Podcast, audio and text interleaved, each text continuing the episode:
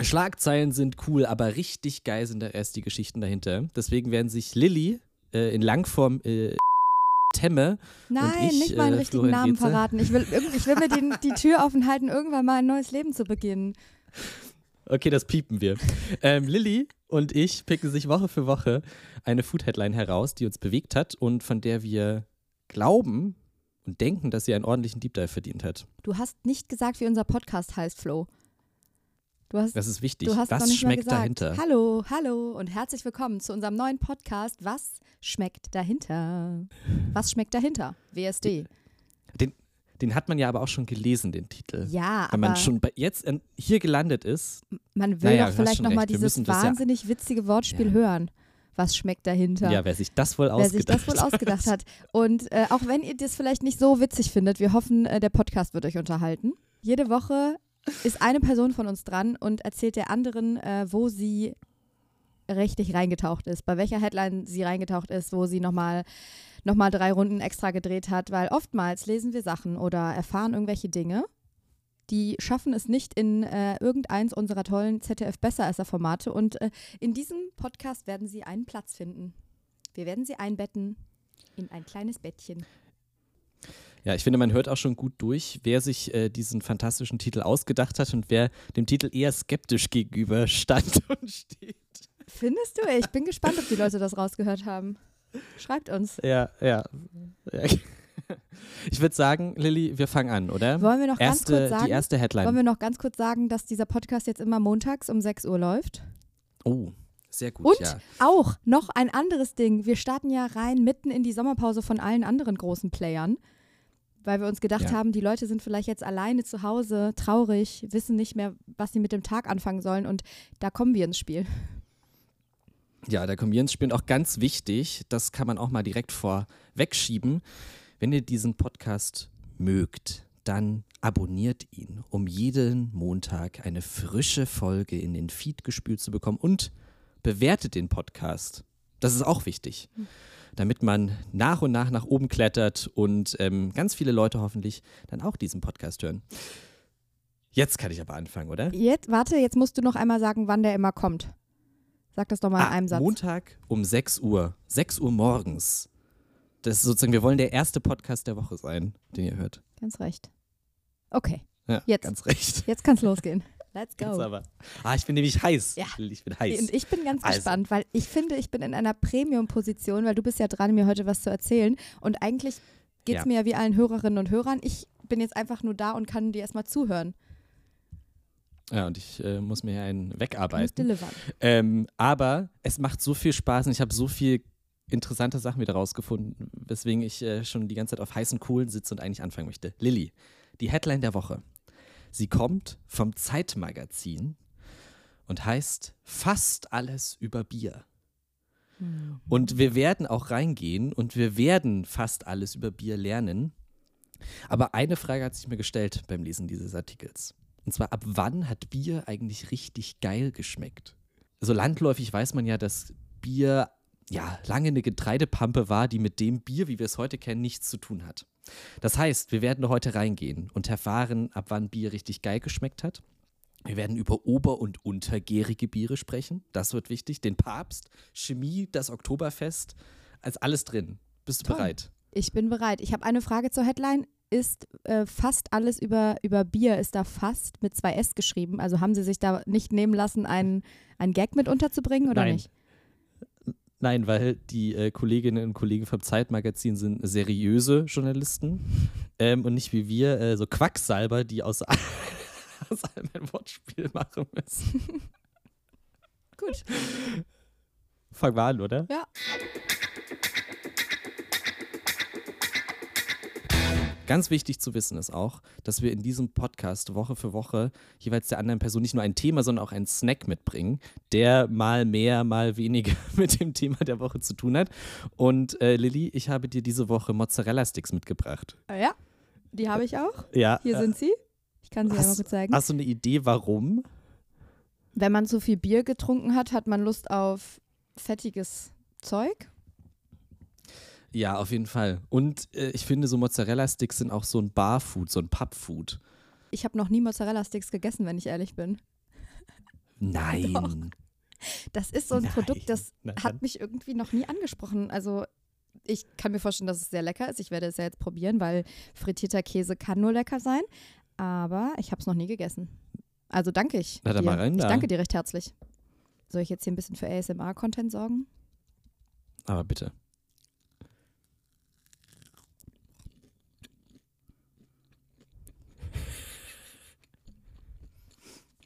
Mhm. Ein skeptischer Blick. Mm, Na? Ich sag mal so, ist ja unsere erste Podcast-Aufnahme Ja. und deshalb liegen die hier schon ein bisschen, weil ähm, wir ein paar Anlaufschwierigkeiten hatten. Mm, Deswegen sind sie nicht mehr ganz so warm. Äh, aber ja, es ist natürlich, es ist pervers, es ist lecker. Es ist frittiertes Fett. Ah. Mm. Ah, das freut mich.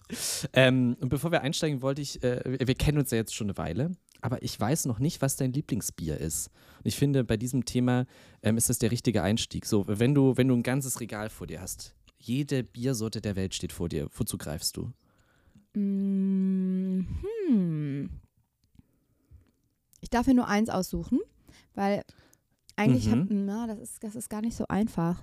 Weil Ich mag sehr gerne Pilz, obwohl ich aus Köln komme. Das Kölner Bier ist jetzt nicht das beste Bier, kann man sagen.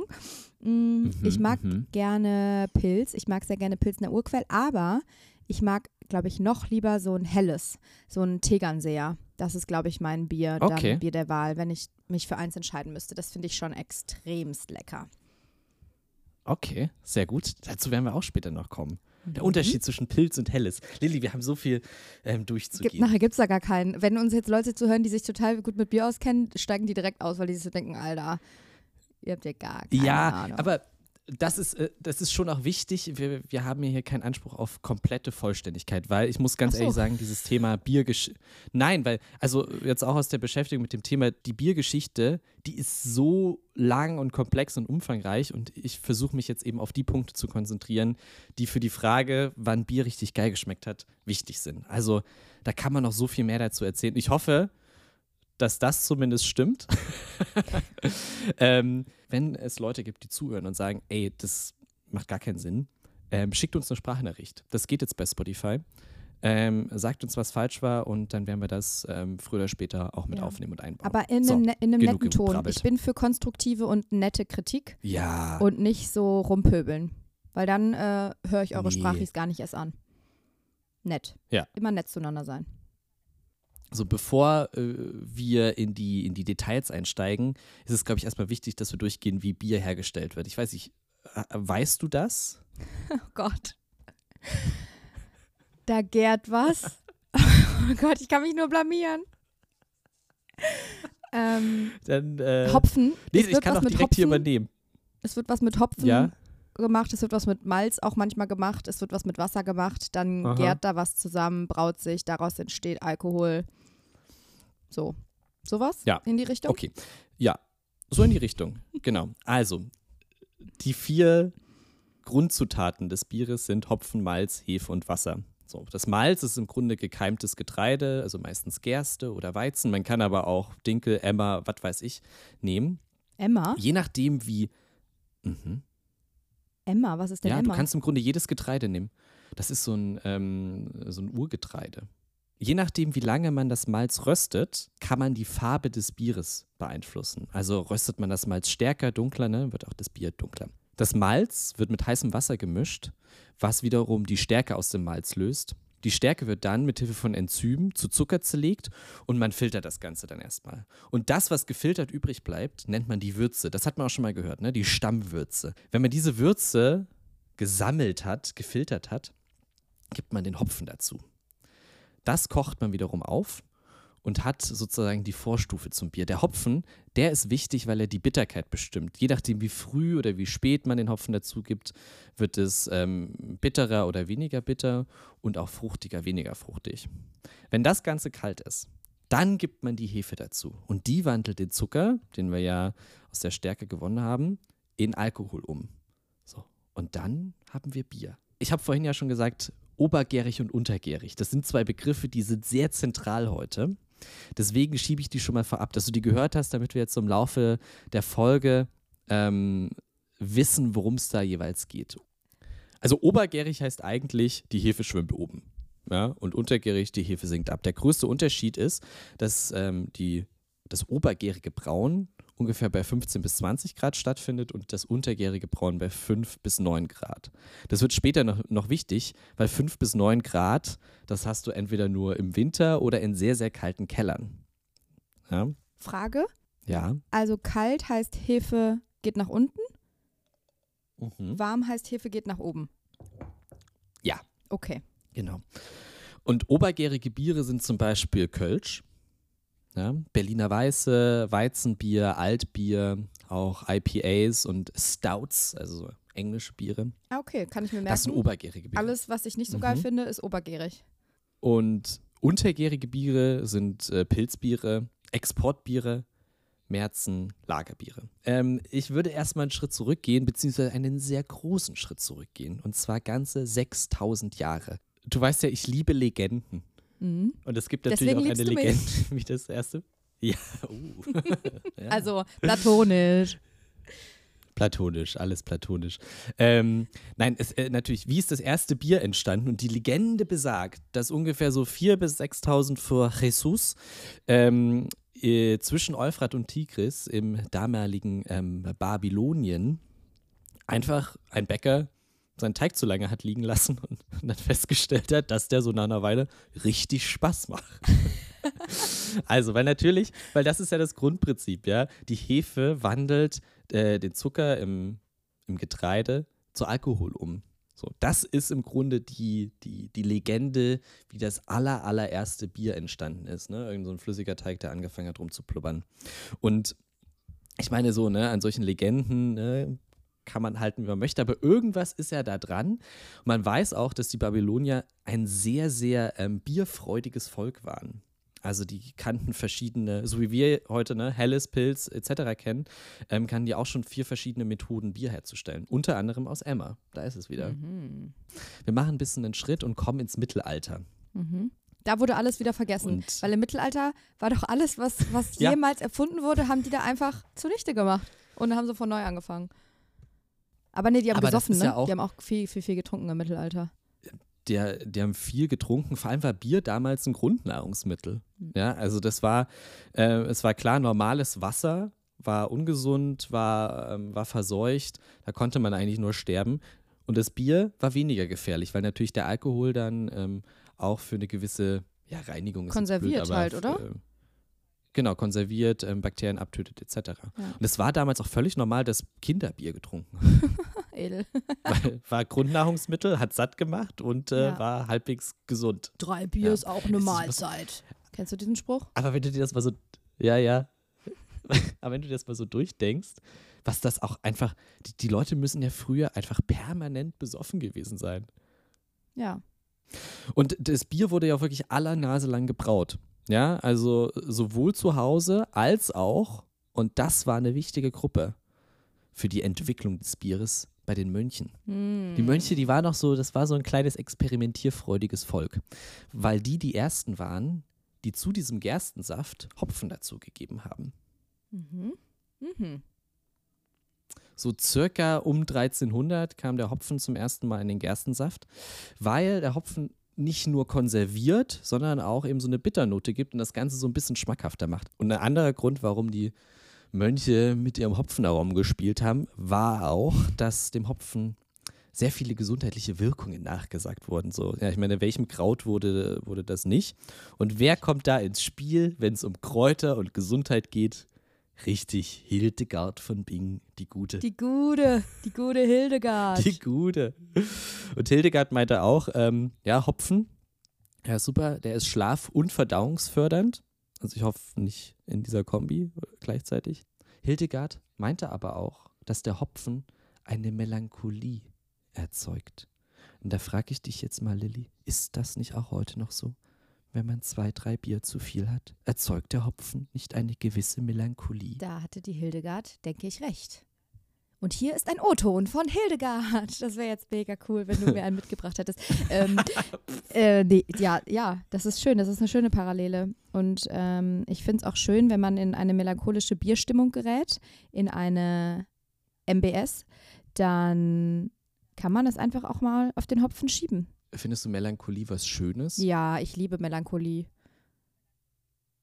Ja, ich finde Melancholie driftet schon auch eher ins, ins, ins Pessimistische bei mir ab. Äh, bei mir eher in so ein in so ein Träumen, in so ein Tagträumen. Also ich höre dann gerne Lieder, die das verstärken. Ähm, äh, so, ja. Und suhle mich. Ich suhle mich in Melancholie. Mehr Melancholie. Jetzt hatten die Mönche natürlich sehr viel Zeit, ja, mit dem Hopfen rum zu experimentieren und generell herauszufinden, dass Hopfen in Bier irgendwie ganz lecker ist. Ähm, ich habe mich da so gefragt, mit welchem Lebensmittel würdest du gerne denn mal rumdoktern, wenn du so richtig viel Zeit hättest? also, ähm, nicht so auf Größe züchten, sondern auf Geschmack. Also, wo du sagst, ja, das ist schon ganz lecker, aber da würde da würd ich noch mal reingehen. Da würde ich mal schauen, was man da mal so maximal rausholen kann. Oh, das Problem bei mir ist, ich bin wahnsinnig ungeduldig. Ich weiß Ja. gar nicht, ob ich das könnte. Das erinnert mich gerade an diese Leute, die während äh, der Corona, ähm, naja, Pandemie ist ja immer noch, aber während des Lockdowns an so Sauerteig-Sachen rumgedoktert haben und so. Dafür habe ich einfach nicht die Geduld. Ähm, da fehlt mir, glaube ich, wirklich, da fehlt, da fehlt mir dieser, dieser Entdeckergeist gänzlich. Ähm, deswegen gibt es nichts, was ich so, was ich so zur Perfektion treiben würde. Ja, ist schon Ähm, recht. Naja, komm, zurück zu den Mönchen. Weil ähm, die Mönche haben jetzt angefangen, ein bisschen rumzuexperimentieren und rumzuspielen, aber die waren nicht die einzigen. Ähm, so generell wurde in der Zeit viel äh, gemixt, gepanscht, ausprobiert, könnte man im positiven Sinne sagen. Es gab äh, Biere, äh, in die Tollkirschen, in die Schlafmohn gemixt wurde, also sehr psychedelische Zutaten. Und es war der Punkt erreicht, dass der Herzog Wilhelm IV. aus Bayern sagte, genug ist genug. Und du weißt, was jetzt kommt. Das Reinheitsgebot wurde erlassen. Also die Geschichte dahinter ist, dass er gesagt hat, so Leute, hier, äh, äh, es reicht mal so langsam. Ähm, Bier hat vier Zutaten und damit ist genug. Ähm, beziehungsweise, ähm, er wusste ja damals noch nicht von der Hefe. Jetzt habe ich mir hier schon ein bisschen meine, meine Story verkackt. Ne? Er wusste noch nichts von der Hefe, deswegen hat er nur gesagt, in das Bier kommt nur Gersten, Hopfen und Wasser. Mhm. So, und das ist das deutsche Reinheitsgebot. Die, die Hefe ist im Reinheitsgebot gar nicht mit erwähnt. Warum? Später mehr. So. Aber der bayerische Herzog war nicht der Einzige, der so eine Art Reinheitsgebot erlassen Welcher hat. Herzog war Auch, das wir denn? kommen nochmal, Herzog Wilhelm IV. Wilhelm, ah, okay. aus Bayern. Mhm. Der war aber nicht der Erste, der sich gedacht hat, äh, Bierpatscherei geht mal so gar nicht. Wir kommen nochmal zu den alten Babyloniern zurück. Auch die hatten schon so eine Art Reinheitsgebot bzw. Schankordnung, den Kodex Hammurapi, benannt nach dem damaligen Herrscher. Und ich habe mir mal so zwei Highlights rausgesucht. Ich sag mal so, das ist auch nicht mehr ganz zeitgemäß. Nummer eins, die Wirtin, die in ihrer Gaststätte politische oder staatsgefährdende Diskussionen duldet, ohne die Gäste der Obrigkeit auszuliefern, wird getötet. Ich sag mal so, das, äh, das, äh, das Barleben in Berlin würde relativ schnell ersterben, wenn es diesen Codex Hammurapi noch gibt. Und das Zweite, was ich auch sehr schön finde, Bierpanscher werden in ihren Fässern ertränkt oder so lange mit Bier vollgegossen, bis sie ersticken. relativ, relativ hart. Ich sag mal so, Sternburg kann froh gewesen sein, nicht im alten Babylon gebraut zu haben. Das ist aber ein anderes Thema. So, die, die Mönche immer noch am Researchen und irgendwie so am herausfinden, okay, wie, wie wird es jetzt besser, unser Bier, unser Gerstensaft. Aber wie gesagt, es war immer noch damals eine sehr, sehr warme, kohlensäurearme, dickflüssige Brühe, die zwar satt macht, ne, aber aus unserer Sicht eher so mittel schmeckt. Mhm. Es gibt eine Geschichte, die das so ein bisschen belegt, und zwar haben die Mönche ähm, das Bier nach einer Weile auch nach Rom geschickt zum Papst. Denn sie wollten die Absolution vom Papst, dass sie das Bier auch während der Fastenzeit trinken konnten. Denn das war natürlich eine, eine ordentliche Energiequelle. Das heißt, das Bier wurde in ähm, Fässer gepackt und nach Rom geschafft. Das Ding ist, das hat eine ganze Weile gedauert, bis das Bier in Rom angekommen ist. Und bis dahin war die ganze Suppe so vergoren, dass der Papst sich dachte, boah, schmeckt das scheiße. Das ist ja mehr eine Strafe als Genuss. Könnt ihr gerne machen. Mm. Trick 17. So, und ja, natürlich dann nach einer Weile äh, hat sich die Kirche wahrscheinlich auch gedacht, oder Rom in dem Sinne, das ist ja gar nicht mal so schlecht, dass wir so viel Bier brauen, weil das Geld, was dadurch reinkommt, können wir auch ganz gut gebrauchen. Aber jetzt wurde das Bier nicht nur in den Klöstern gebraut, sondern wirklich überall. Vor allem auch zu Hause in der eigenen Küche. Und was man damals wusste, ohne zu wissen, wie man Bier jetzt perfekt hinbekommt, sondern es war wirklich absoluter Zufall, ob Bier jetzt gut schmeckt oder nicht. Man wusste, besonders gut geht es bei den Frauen und bei den Bäckern, weil das einfach in äh, an Orten stattgefunden hat, das Brauen, wo generell viel Hefe in der Luft war. Ja, bei den Bäckern sowieso und äh, im, ha äh, im Haushalt, ähm, in der Küche auch, weil dort auch viel gebacken wurde. Das heißt, das war so, das war das Wissen zum Bierbrauen. Ah ja, ne? In den Bäckereien und bei den Frauen lässt es sich gut brauen. Ja, aber das ist, du hast schon gesagt, du bist jetzt nicht die, die sich äh, hingestellt hat und äh, groß Sauerteigbrot gebacken hat. Aber lass dir sagen, wenn man oft Brot backt, merkt man wirklich, dass es besser geht. Einfach weil die Hefe natürlich, die setzt sich ab, die ist in der Luft, die ist auch an den Händen, die ist an dir. Ja, man selber hat ja auch ähm, Hefen ähm, an sich. Das äh, sorgt das dafür, dass. Ja, ist aber so. Also du meinst, du hast, wenn ich jetzt Hefen einmal die. Woche Sauerteigbrot in meiner Küche mache, dann liegt da die Hefe in der Luft? Wenn du das regelmäßig machst, dann ja. Ach, das ist ja Wahnsinn. Dann schiebe ich es darauf. Die Hefe ist essentiell zum Bierbrauen. Gleichzeitig wusste man von der Hefe nichts. Zum ersten Mal entdeckt wurde die Hefe so Ende des 17. Jahrhunderts. So, und dann hat man auch man rausgefunden, dass die Hefe so beim Umwandeln von Zucker in Alkohol eine Rolle spielt und auch eine gewisse Spritzigkeit in Flüssigkeiten bringt. Man dachte aber immer noch, dass die Hefe ein Abfallprodukt ist und nicht sozusagen Auslöser für den ganzen Prozess. Es gibt auch eine schöne Geschichte, um nochmal zu verdeutlichen, wie viel Zufall eigentlich in der Hefe oder im Bierbrauen steckt. Und zwar hat ähm, Jakob Christian Jakobson, das ist, dir muss ich nicht sagen, ja, der Karlsberg-Erbe, mhm. im Winter 1844, 45, also Mitte des 19. Jahrhunderts, zwei Töpfe bayerische Hefe von Bayern nach Kopenhagen gebracht, um damit zu brauen. So, und er hat es gerade so geschafft, noch so einen Rest nach Kopenhagen zu bringen, um damit weiter zu brauen. Aber du hast im Grunde, ne, wie bei einem Sauerteig heute, hast du dir immer so ein Stück von, von einem alten Bier oder von einem alten Teig genommen und damit dann weitergearbeitet. Du konntest die Hefe noch nicht isolieren. Du hattest keine Trockenhefe, keine Flüssighefe, was auch immer. Und das führte dazu, dass noch so im, im, im 18. Jahrhundert nur so ungefähr 20 Prozent aller Brauversuche funktioniert haben. Der Rest war zu sauer, nicht alkoholisch genug, gekippt, wie auch immer. Und bei zwei, in 20 Prozent der Fällen hat man gesagt, das können wir machen. Also wirklich, es ist, das ist, äh, das war kompletter Zufall. Und was ich jetzt äh, irgendwie super spannend fand, ist, meine, wir sind so Ende, ähm, Ende 18. Jahrhundert, äh, äh, Anfang, Mitte 19. Jahrhundert. Das erste Oktoberfest fand 1810 statt. Und ich habe mich dann so gefragt, ey, auch damals, das war Zufall, wie man Bier gebraut hat. Hat, also, was haben die da getrunken?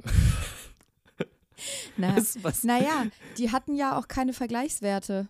Also, wenn, wenn du, wenn ja, es ja, das eh. ist, was du kennst, dann ist das in dem Moment für dich auch das Beste, was es dann bis zu dem Zeitpunkt einfach gibt. Und dann ist das für dich halt das, das Getränk, was dich ein bisschen locker flockig macht, was mal, wo mal irgendjemand in deinem Arm landet, weil du ein bisschen lustig drauf bist, wo du tanzen willst, äh, was dir lecker schmeckt, was dich satt macht. Ja dann ist es das. Was Spaß macht, meinst du? Was Spaß macht, richtig Spaß. Mit so einer, mit so einer Plörre. Aber natürlich, ne, Weizenbiere konnte man auch damals schon brauen, weil das ist ein obergäriges Bier. Und ähm, trinkst du gern mal einen Weizen? Wird ja immer noch gerne getrunken. Nee, ich mag überhaupt gar nee, mag ich gar nicht. Auch, auch generell so diese, so obergärige Biere. So in, in England gibt es ja so, so Ales ganz oft. Das, ich, war, ich war vor ein paar Monaten in London in einem Pub und habe aus Versehen ein Ale bestellt, weil ich, ich trinke gerne ähm, so IPAs, also India Pale Ales. Mag, mag ich gerne, weil die sind irgendwie, sind spritzig leicht, ähm, oder ja, leicht sind sie eigentlich nicht, aber sind, sind spritzig, kräftig, ähm, die schmecken mir. Und ich dachte mir, dieses Ale, was da ausgeschenkt wird, ist halt ein, ein IPA. Nee, es ist wirklich so eine ekelhafte Plörre. So warm, so fast keine Kohlensäure, maximal bitter. Aber das sind halt so diese, diese englischen Biere, die natürlich auch eine, eine lange Tradition haben, sehr alt sind, ähm, weil sie obergärig gebraut werden können und ähm, dadurch schon sehr lange so gebraut werden Mhm. können. Aber boah, ey, nee. Ist das in Ja. England auch so, dass die diese, also, was habe ich denn hier mal gerade? Dass die das zapfen, das Bier, und dann mit diesem Ding da so drüber gehen? Ja, Das Ja, liebe ja, ja. ich. Also ich ähm, war mal in Irland und das war eigentlich der einzige Grund, warum ich in jedem Pub Bier bestellt habe und auch immer an der Theke saß, weil ich es liebe, den Leuten bei diesem Vorgang zuzugucken, wie die den Schaum da oben abschaben und einfach dann dir so einen fetten Humpen mit, mit, ja, mit Bier ohne Schaum da Ah, irgendwie, das finde ich total gemütlich. Also diesen Vorgang finde ich einfach total schön.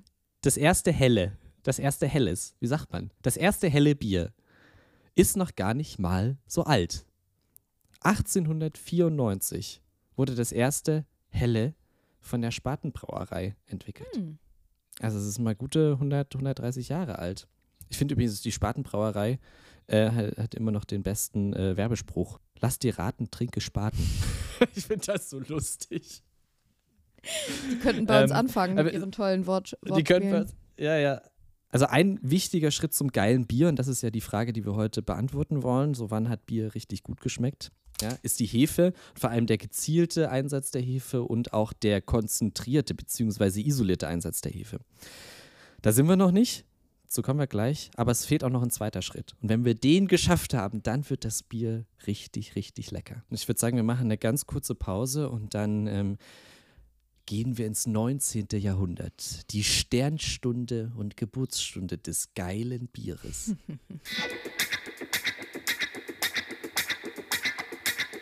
Wir haben jetzt schon festgestellt, die Hefe, die ist wichtig, aber was man damit jetzt wirklich anfangen kann, beziehungsweise wie man sie gut einsetzt, noch gar keine Ahnung. Und der Erste, der festgestellt hat, dass die Hefe kein Abfallsprodukt, sondern eigentlich der treibende Faktor für die Umwandlung von Zucker in Alkohol ist, ist kein geringerer als Louis Pasteur. Ah, Den Namen kennt die man. Franzosen. Ja, ja, ja. Ja, klar. Dafür, dass sie heute kein Bier brauen können, haben sie damals ganz schön viel äh, getan fürs Bier. Und man muss sagen, äh, Louis Pasteur, eine amtliche Lebensleistung, Impfe und Bier. Die heilige Zweifaltigkeit. Alles, was der Mensch zum Überleben ja. braucht. Er war aber nicht äh, der Erste, der die Hefe isoliert hat. Und zwar, äh, wir haben vorhin schon über Carlsberg gesprochen und ähm, die spielen auch jetzt wieder eine Rolle, beziehungsweise das Carlsberg Laboratorium. Das heißt, die Brauerei hatte ihr eigenes Labor, in dem sie Sachen äh, entwickelt, probiert, ähm, geresearched haben. Und da gab es den Mann Emil Christian Hansen, einen dänischeren Namen hätte man sich auch nicht ausdenken können, ähm, der als erstes es geschafft hat, die Hefe in Nährlösungen zu isolieren. So. Und das war wirklich, das war eine Revolution, weil man jetzt zum ersten Mal gezielt ober- und untergärige Hefen trennen und dann einsetzen konnte. So. Du erinnerst dich aber, ich habe schon gesagt, ähm, das eine ist, die Hefen zu kennen, das andere ist, die richtige Temperatur zu haben. Ja, weil untergärig irgendwo 5 bis 9 Grad und obergärig ja 15 bis 20, also generell normale Raumtemperatur. Lilly, wir haben alle einen Kühlschrank zu Hause. Ja. Hast du dir schon mal Gedanken darüber gemacht, wie ein Kühlschrank funktioniert? Flo. Was sind das für Fragen?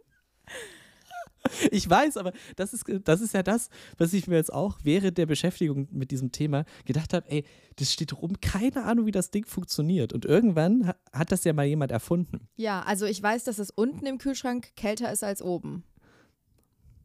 Ne? Ja. Weil warme Luft ja auch nach oben steigt. Ja. Und unten Genau. macht man das Gemüse rein. Und Ja. je weiter man nach oben kommt, desto wärmer können die Produkte gelagert werden. Hm? Ja. mhm, mhm. So, ist das, ist das. Nee, das ist scheinbar nicht das, was du jetzt von mir hören wolltest.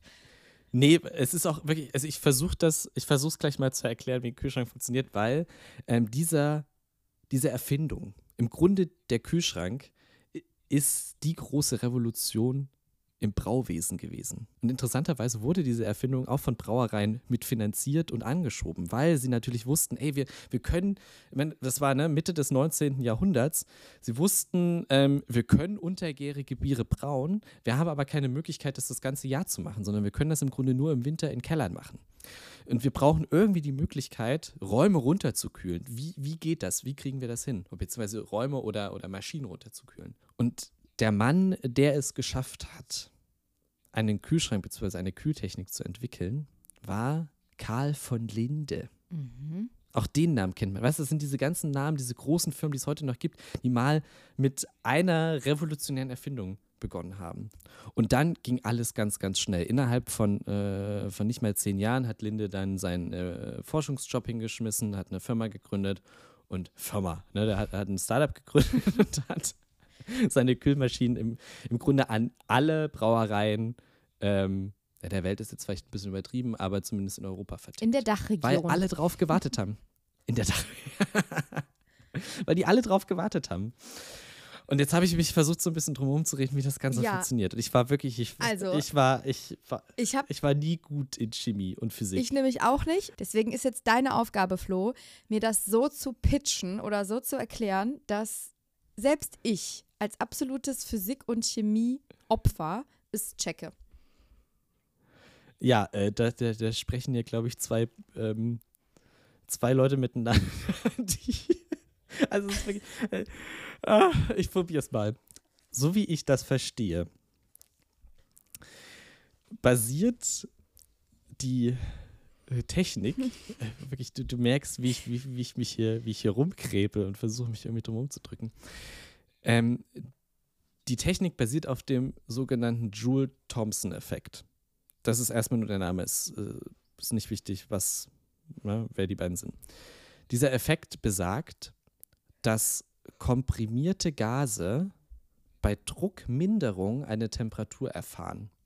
So, und was ich ein ganz gutes Beispiel fand, war, wenn du Schlagsahne aus der, aus der Dose, aus der Tube sprühst. Pervers. Sowas Die mache ich liebe nicht. ich ja auch. Sowas, die Aber, liebst äh, du? äh, Also ich würde es mir nie kaufen, aber wenn die, wenn die irgendwo rumsteht, dann liebe ich die, ja. Und wenn man die, wenn man die au, sozusagen aussprüht, ja, dann kühlt die ab. Mhm. Das ist sozusagen im Kleinen, ne? Also es ist ja nicht auf einmal, dass sie, dass sie friert und, und oder irgendwie nahe des Gefrierpunkts ist, aber sie sozusagen kühlt leicht ab. So. Und diese Technik hat sich ähm, Linde jetzt genommen, oder diesen Effekt, und hat ähm, damit ein bisschen rumgespielt. So. Und ähm, um eine Kühlflüssigkeit zu erschaffen, hat er Luft genommen, diese Luft komprimiert, dann dadurch ne, erhitzt sich die Luft, hat sie wiederum auf die Umgebungstemperatur abgekühlt, was man einfach wahrscheinlich gewartet hat, dann wieder expandiert, also wieder ausgedehnt, wodurch sie sich, ja, wie bei der Schlagsahne, abgekühlt hat. Und dieser Vorgang wurde immer wieder wiederholt, bis die Luft sich verflüssigt hat. Und aus Luft Stickstoff und Sauerstoff wurde. Das konnte man dann wiederum extrahieren und als Kühlflüssigkeit benutzen. Das ist die Technik. Und zack, hatte man kaltes Bier. Ganz grob verkürzt. Das heißt, es gab eigentlich zwei wichtige, essentielle Momente Ende des 19. Jahrhunderts, die dafür gesorgt haben, dass Bier so schmeckt, wie wir es heute kennen. Das war einmal ähm, das gezielte Züchten der Hefe, Vom Emil? 1883. Äh, Emil vom, vom, vom Karlsberg Dude und Karl von Linde, der herausgefunden hat, wie man Maschinen kühlen kann, beziehungsweise Räume kühlen kann. Das war 1876. Perfekt. Also innerhalb von sieben Jahren hat sich die komplette, das komplette Bierbrauwesen um 180 Grad gedreht. Mhm. Und obwohl es Bier schon über 6000 Jahre gibt, schmeckt das Bier, so wie wir es kennen, erst seit ja, gut 140 Jahren, so wie wir es So wir heute es kennen. Und wo ist jetzt in der Geschichte der Franzose abgeblieben? Der Franzose? Naja. Der Pasteur? ja, was hat der, wa- was hat der jetzt gemacht? Das habe ich nicht verstanden.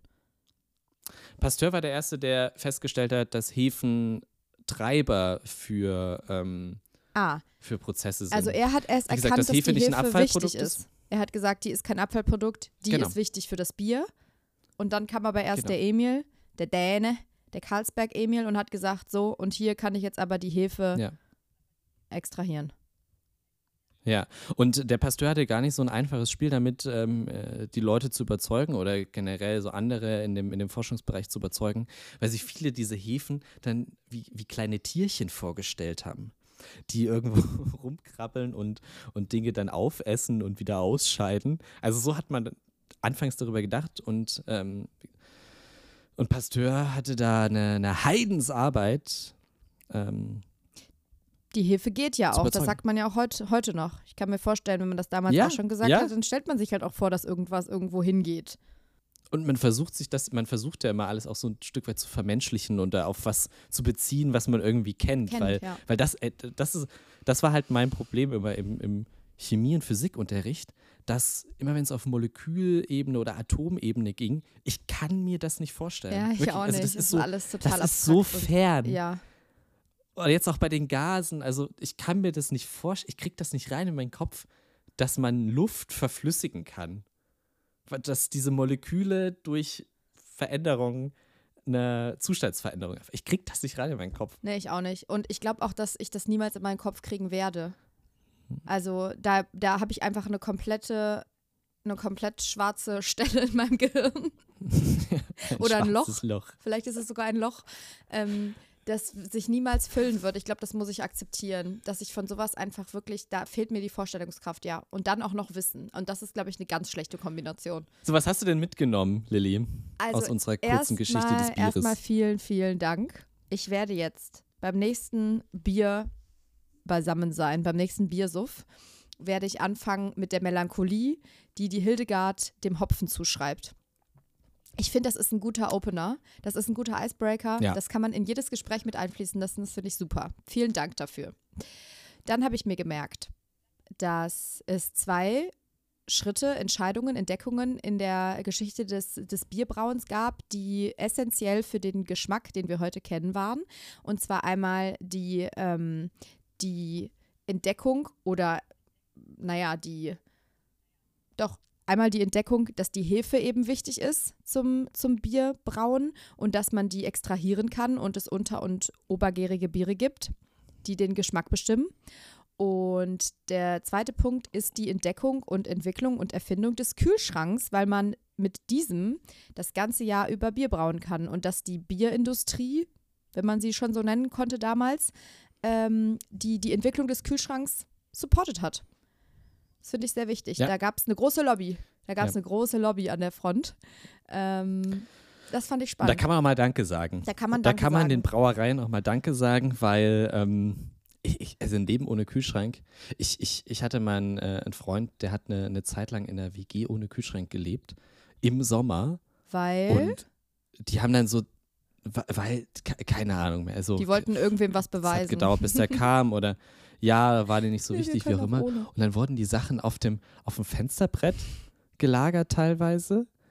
Aber du kannst dann auch wirklich nur Sachen, also wie gesagt, du keine Ahnung, Äpfel essen, Bananen essen, ähm, Haferflocken mit Wasser essen. Also es, es schränkt die Ernährung schon krass ein. Ja, auf jeden Fall. Von daher, ähm, liebe Spatenbrauerei, und wir, wir suchen ja auch nach Werbepartner.